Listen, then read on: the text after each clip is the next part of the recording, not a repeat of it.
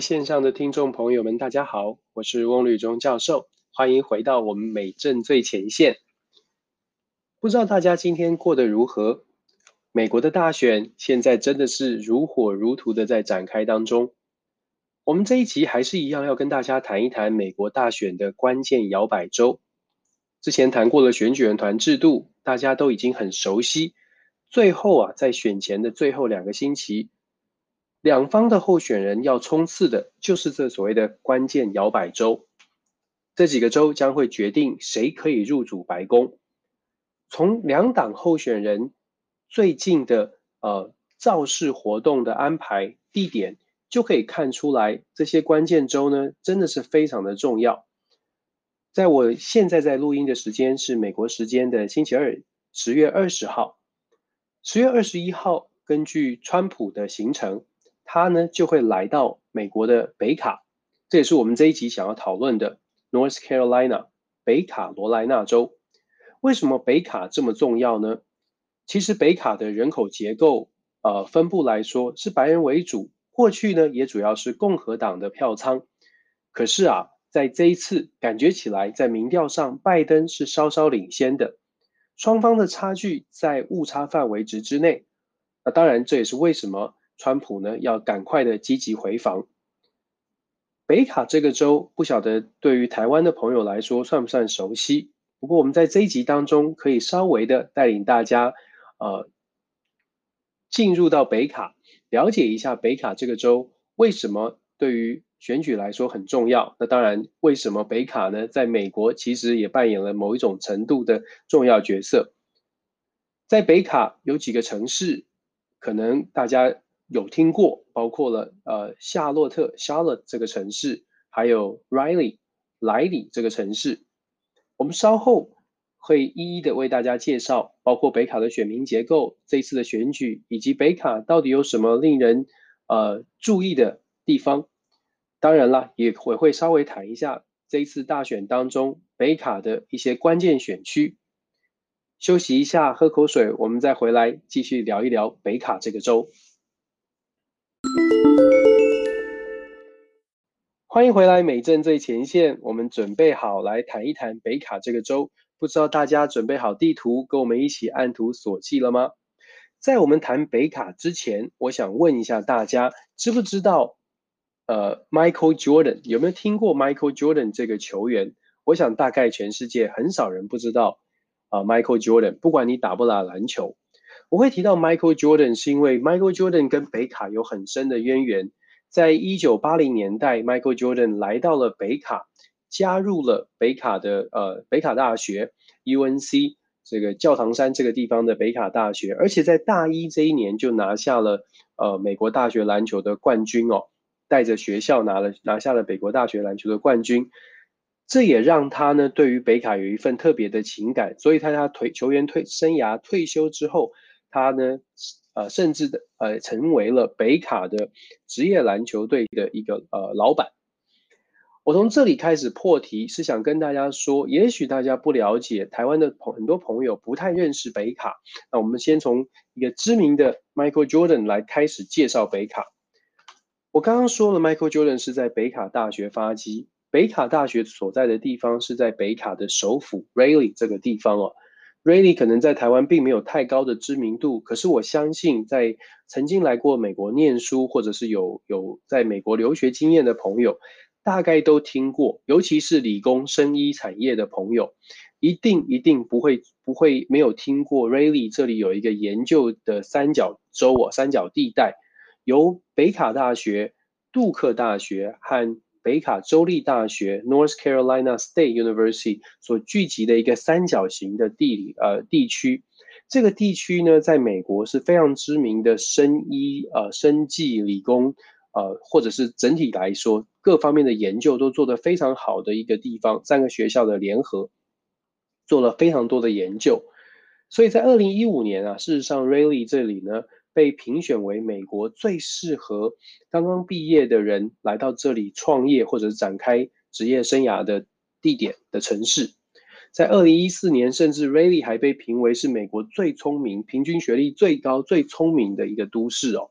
就可以想见在这边大概的这个选民结构，Raleigh 这个地方大概有一百一十万左右的人口，投票的选民，合格的选民大概是七十万左右。刚刚说过了，他们学历高，收入高，整个的经济程度、社会经济地位相对是比较高的。听到目前为止，呃，听美政现行最前线的观众，或许已经可以想象到我会说，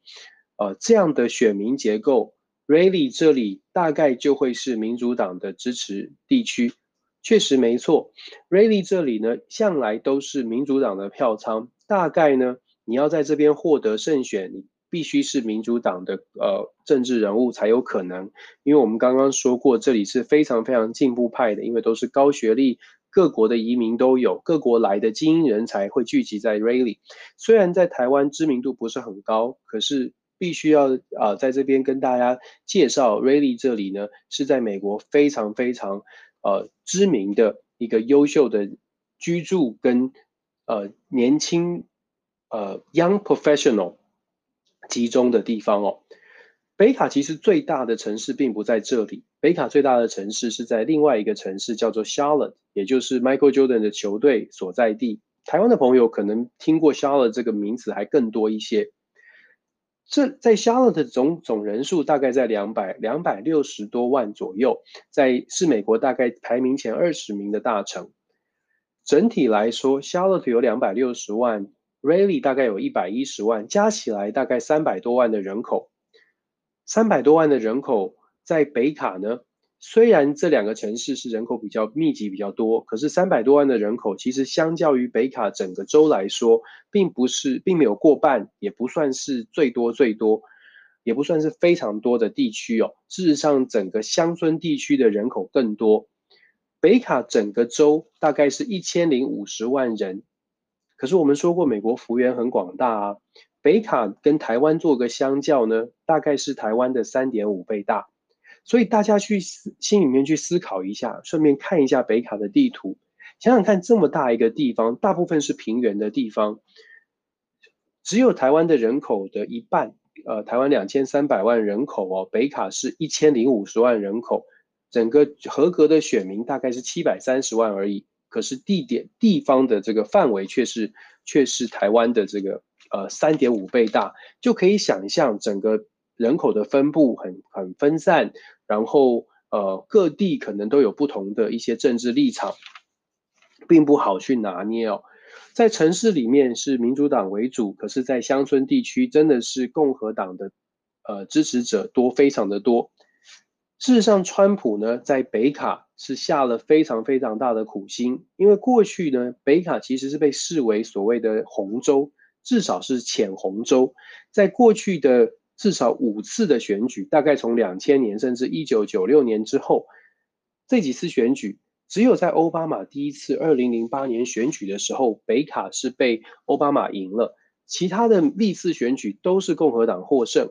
川普呢，上一次在北卡是赢了百分之三点六，大概赢了百分之三点六的选票。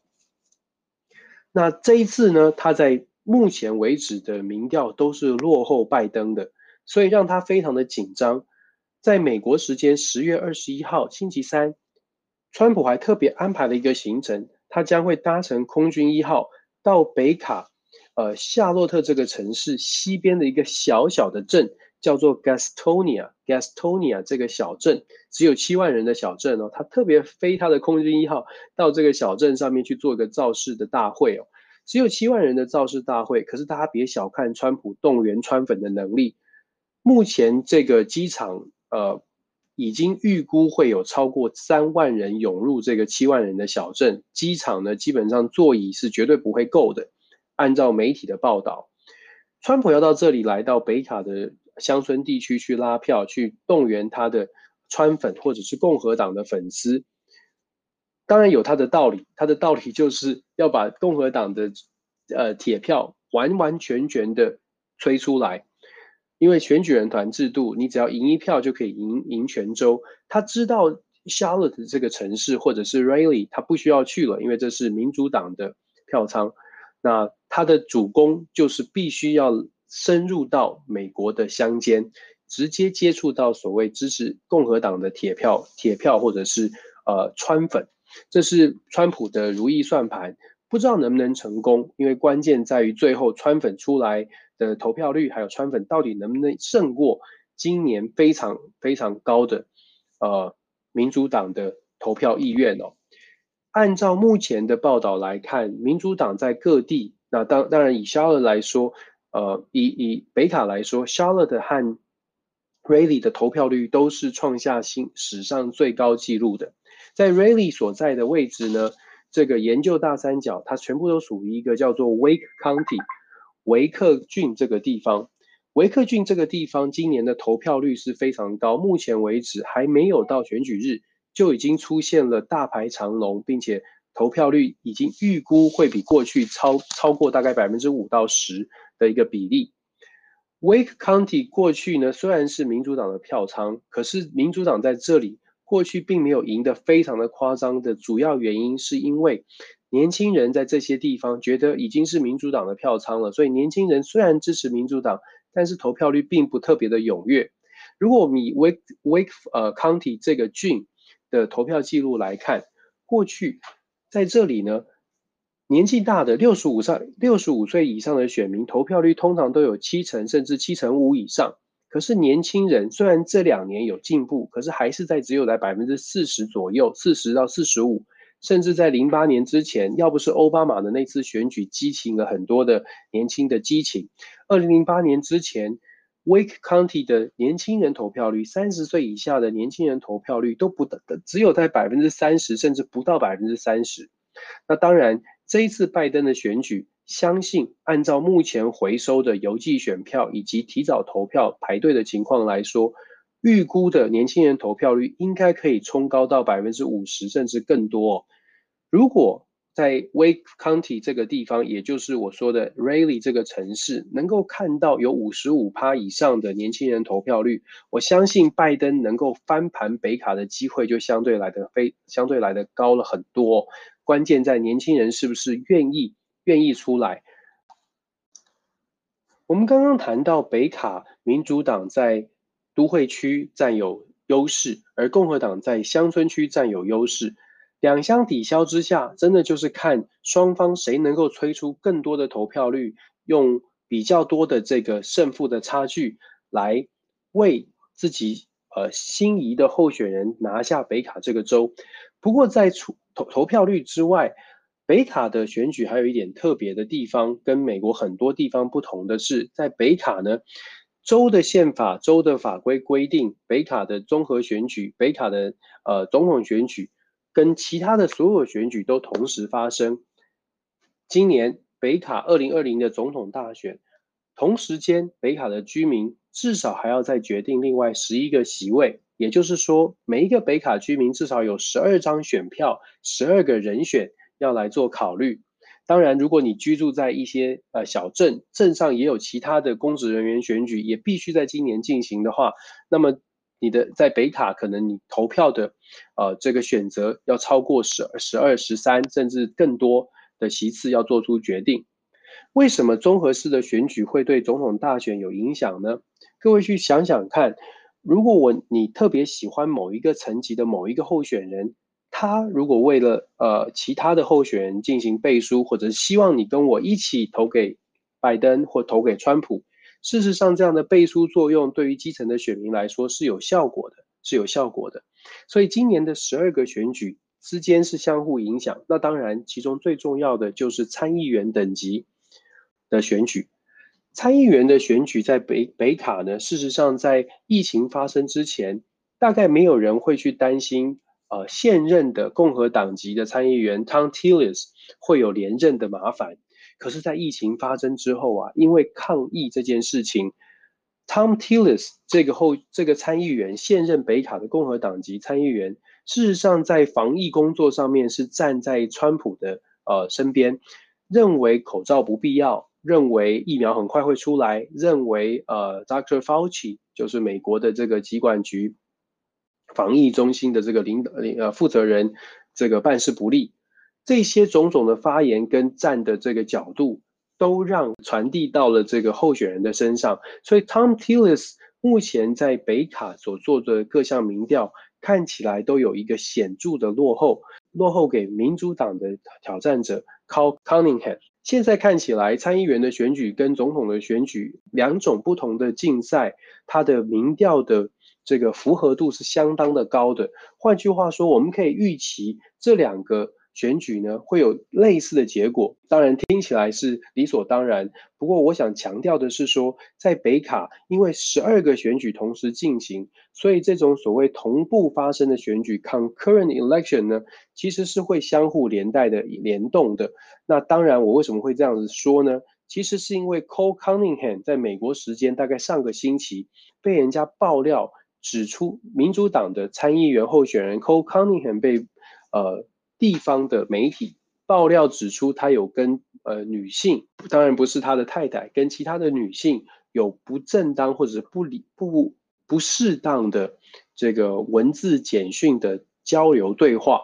对他来说当然是个负面的打击。这是不是负面文宣还有待查证。不过这样的新闻已经在北卡的当地的媒体开始在散播。很有趣也很值得观察的是。北卡还是比较相对保守的州，像这样的负面新闻传传播出来之后，很明显的在参议员选举的民调上面，就稍稍的为共和党的参议员争取到了多一点的机会，而双方的差距，从平均的民调数据来说，两个参议员候选人的差距也确实在最后说的这个阶段，因为这个不适当的。媒体讯息交换、手机简讯交换开始有了微妙的变动，会不会真的造成翻盘？呃，我们还有待观察哦。因为其实，在北卡跟美国的其他州一样，大概也有三分之一的选票其实已经入柜，已经投下去了。透过提早投票，或者是透过这个邮寄选票的方式，